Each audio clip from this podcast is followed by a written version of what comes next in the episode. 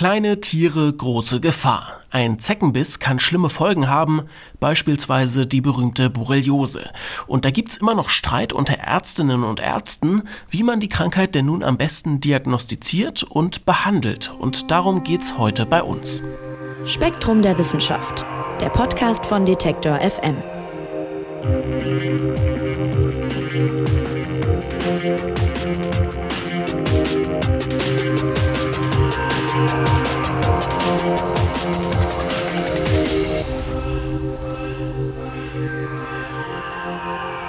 Ich bin ein Kind vom Dorf und Zecken haben in meiner Kindheit eigentlich jeden Sommer dazugehört. Ich hatte die am Kopf, unter den Achseln, auch mal im Intimbereich und zum Arzt gegangen sind wir damit eigentlich nie. Meine Eltern haben die Zecken immer mit einer Pinzette entfernt. Passiert ist dabei nichts, zum Glück muss man aber sagen, denn so ein Zeckenbiss, der kann richtig gefährlich werden. Wer beispielsweise Borreliose kriegt, hat womöglich jahrelang Probleme damit. Und das liegt nicht nur an der Krankheit selber, sondern auch daran, dass sich die Diagnose noch immer schwierig gestaltet und es auch unterschiedliche Meinungen unter Medizinerinnen und Medizinern gibt, wie man denn Borreliose nun am besten bekämpft. Und das ist Thema in einem Artikel bei spektrum.de und darüber will ich sprechen mit Redakteurin Anna Lorenzen. Hallo Anna. Hallo Marc. Anna, in eurem Text geht's um Marie. Die ist 27 Jahre alt und hat sich bei einem Wochenende im Schwarzwald eine Zecke eingefangen. Und das Ding wurde mit einer Pinzette entfernt. Und was ist dann passiert? Genau, also Marie hatte sich die Zecke eingefangen am Knöchel und da saß sie wahrscheinlich auch eine ganze Nacht lang. Also das ähm, Infektionsrisiko mit Borrelien war ziemlich hoch. Deshalb ließ sie auch die Zecke nochmal auf Borrelien testen, als sie wieder zurück in der Stadt war, also ein paar Tage später. Ähm, das heißt, im Labor wurde ein PCR-Test gemacht und darüber kann man nachweisen, ob die Zecke halt mit Borrelien infiziert war. Dazu muss man sagen, dass das RKI von diesem Test eher abrät, weil der kann falsch positiv oder falsch negativ sein. Der war halt negativ und trotzdem ähm, ließ sie dann nochmal ihr Blut auf Antikörper testen. Und das war auch negativ. So, eigentlich sprach jetzt nichts dafür, dass sie äh, mit Borrelien infiziert ist. Aber sie hatte immer noch diese Rötung, zwar keine Wanderröte, eines der typischen Symptome, aber diese Rötung ging halt nicht weg. Und dann hat sie auch noch erfahren, dass man den Antikörpertest eigentlich erst ein paar Wochen später machen sollte. Ähm, den hat sie dann wiederholt und dann war er auch positiv. Also sie hatte sich dann auch mit Borrelien infiziert. Ja, Borreliose heißt jetzt so wegen der Borrelien, du hast es gerade schon angesprochen, und das sind im Grunde Bakterien, ja, also die beim Biss quasi von der Zecke auf den Menschen übergehen. Wie läuft sowas denn eigentlich ab, so eine Übertragung? Also, du hast gerade schon gesagt, der Faktor Zeit spielt da eine entscheidende Rolle. Mhm, genau. Also ähm, wenn die Zecke diese Bakterien hat, dann sind sie in ihrem Darm und ähm, während die Zecke dann quasi, äh, wenn sie sticht und dann saugt, in dieser Zeit äh, wandern halt die Bakterien vom Darm in die Speicheldrüsen der Zecke. Und das dauert aber einige Stunden.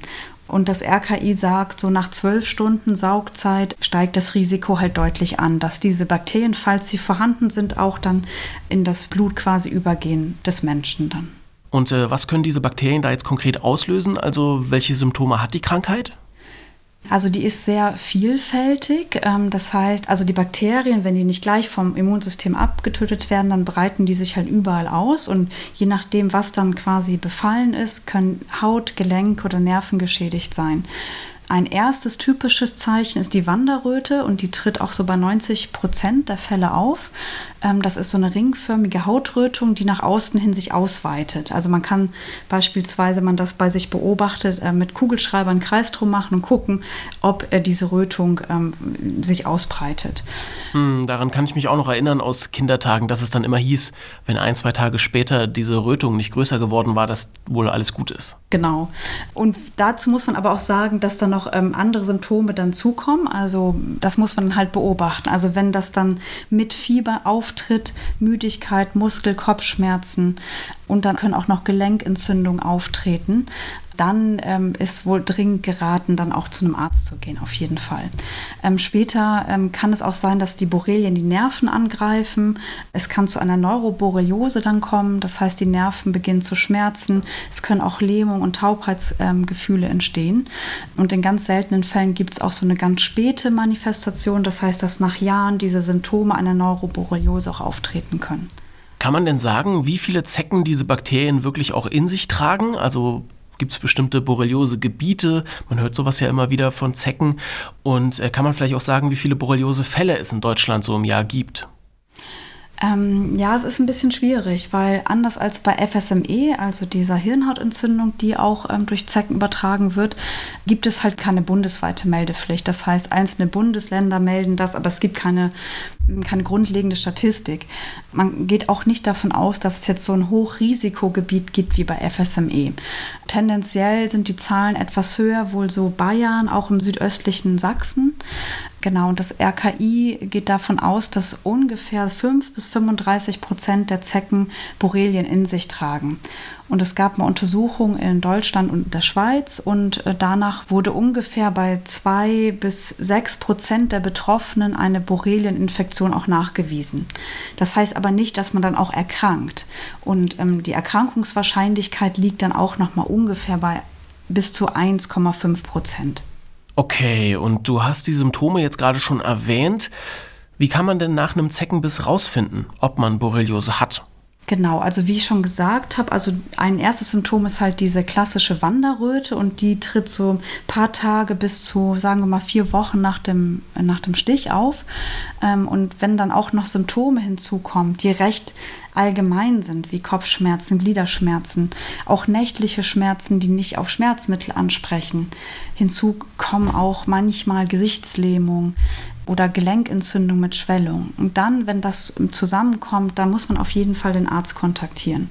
Also das ist immer eine Zusammenschau halt zwischen einem Zeckenstich und Symptom. Ähm, und dann wird ein Antikörpertest gemacht. So, und also das heißt, dass man eben versucht, ähm, Antikörper im Blut nachzuweisen.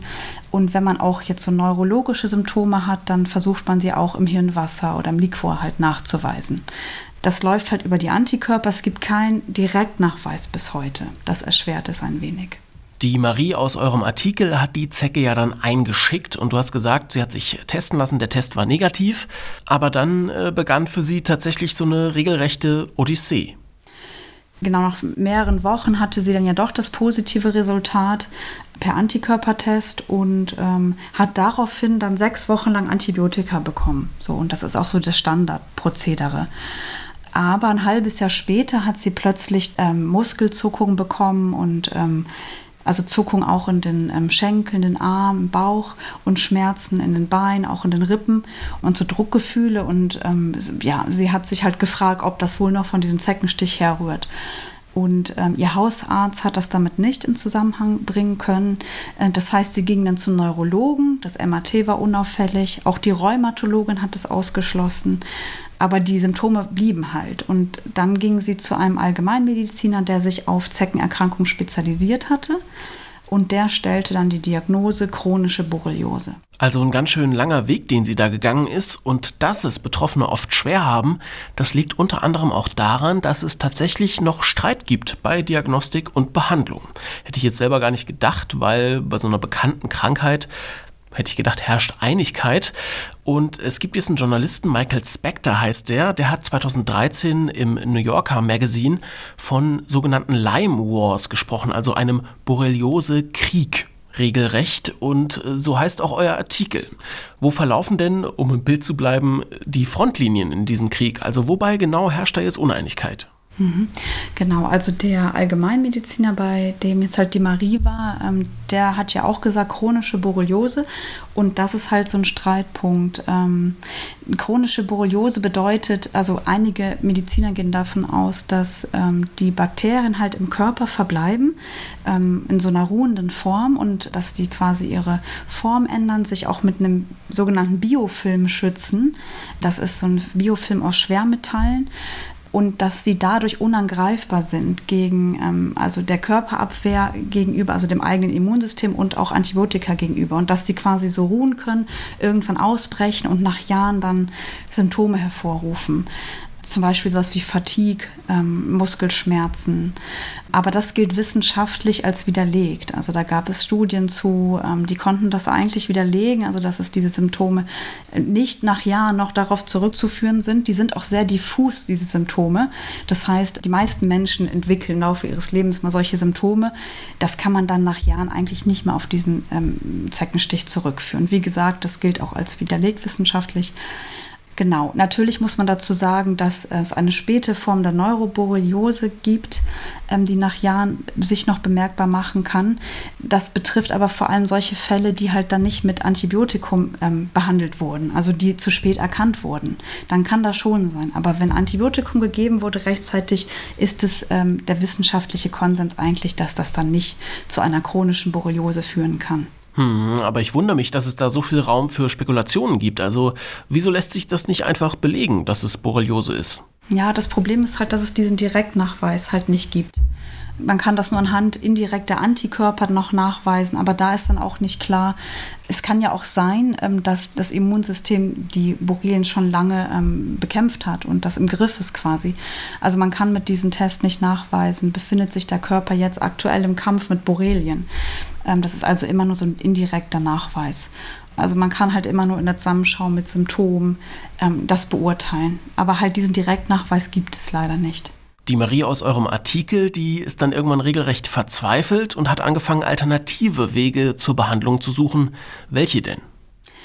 Genau, also der Arzt, der ihr die chronische Borreliose ähm, attestiert hat, der hat ihr dann eine Schwermetallausleitung empfohlen, damit halt die, diese Borrelien sich nicht mehr mit dem Biofilm schützen können.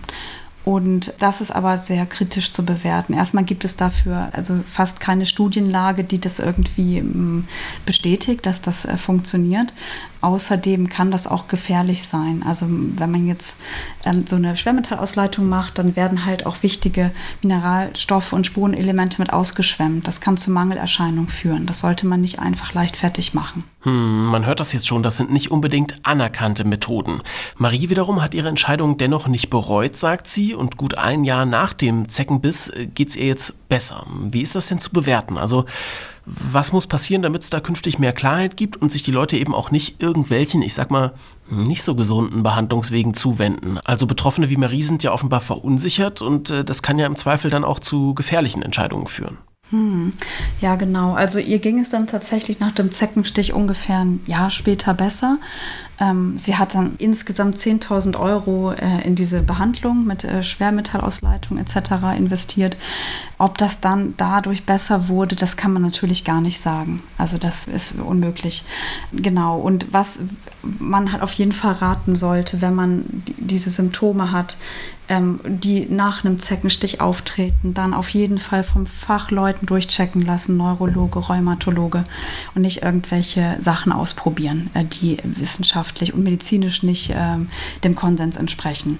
Genau, und wichtig ist ja auch von ärztlicher Sicht, dass man den Patienten trotzdem auch ernst nimmt, ne? auch wenn die diffuse Symptome haben, dass man da wirklich äh, sie ernst nimmt und gründlich durchcheckt. Hm, das ist ja für Medizinerinnen und Mediziner auch manchmal ein schmaler Grad, ne? wie lange sich Behandlungsgespräche zum Beispiel lohnen auch und so weiter. Ja, genau. Ja, das ist leider so bei dieser Krankheit. Das ist ja die Schwierigkeit, die bisher auch, da gibt es auch noch keine super Lösung für. Ja. Hm, dann lass uns doch zum Abschluss vielleicht nochmal drauf gucken, wie man verhindern kann, dass es überhaupt so weit kommt. Also wie lässt sich Borreliose denn vermeiden? Genau, also eine Impfung gibt es ja leider auch noch nicht, ähm, aber man kann das Erkrankungsrisiko minimieren. Also wenn man jetzt im Sommer draußen ist, ähm, im Garten, im Wald, im Feld, gut ist, wenn man halt Kleidung trägt, die den Körper bedeckt. Wenn man dann wiederkommt, sollte man auf jeden Fall sich zu Hause absuchen. Es gibt so ein paar Stellen, wo die Zecken bevorzugt sitzen, wie Kniekehlen, Leistengegend, Achseln. Bei Kindern sollte man auch die Kopfregion genau untersuchen. Wenn man dann eine Zecke findet, dann sollte man die so schnell wie möglich, also ich habe ja auch schon gesagt, dass das ein Zeitfaktor auch ist, also entfernen, ähm, mit einer Pinzette gerade rausziehen. Man sagt heutzutage nicht drehen, sondern gerade rausziehen. Ähm, genau, und wenn man jetzt sieht, es ist noch der Stechapparat in der Haut, kann man auch mit einer Nadel das dann nochmal versuchen rauszuholen. Und wenn die Zecke jetzt schon voll gesogen ist, auch bitte nicht quetschen. Also versuchen, dass man die so rausbekommt. Genau, und dann natürlich beobachten den Zeckenstich und wenn da halt eine Wanderröte ist, dann zum Arzt. Das sind so die wichtigsten Sachen, die man schon effektiv machen kann, um das zu verhindern. Sagt Anna Lorenzen, Redakteurin bei spektrum.de und ich sage vielen Dank dir, liebe Anna, fürs Erklären. Ja, gerne, vielen Dank. Und euch sage ich, passt auf wegen Zecken. Denn zwar sind die meisten Zeckenbisse harmlos, aber eben längst nicht alle. Gerade um diese Jahreszeit, wenn ihr viel draußen wart, ruhig am Abend mal die Stellen am Körper absuchen, auch wenn man sich, ich kenne das selber, ein bisschen doof dabei vorkommt. Vielen Dank fürs Zuhören euch. Mein Name ist Marc Zimmer. Ich sage Tschüss, macht's gut und bis nächste Woche hier beim Spektrum Podcast. Spektrum der Wissenschaft, der Podcast von Detektor FM.